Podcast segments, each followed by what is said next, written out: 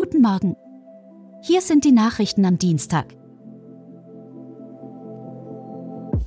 FSV Zwickau holt zweiten Saisonsieg gegen Bayreuth.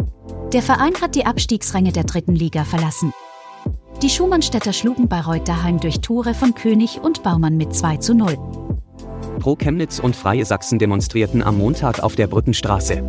Die Bürgerbewegung Pro Chemnitz sowie die Freien Sachsen haben am gestrigen Montagabend zu einem großen Montagsspaziergang aufgerufen. Filmnächte Chemnitz überschreiten zwei Wochen vor Ende bereits Ergebnis des Vorjahres. Die Gesamtbesucherzahl stieg bis Sonntag auf über 18.000 und überschritt so zwei Wochen vor dem Ende der 12. Saison am 3. September die Besucherzahlen vom Vorjahr.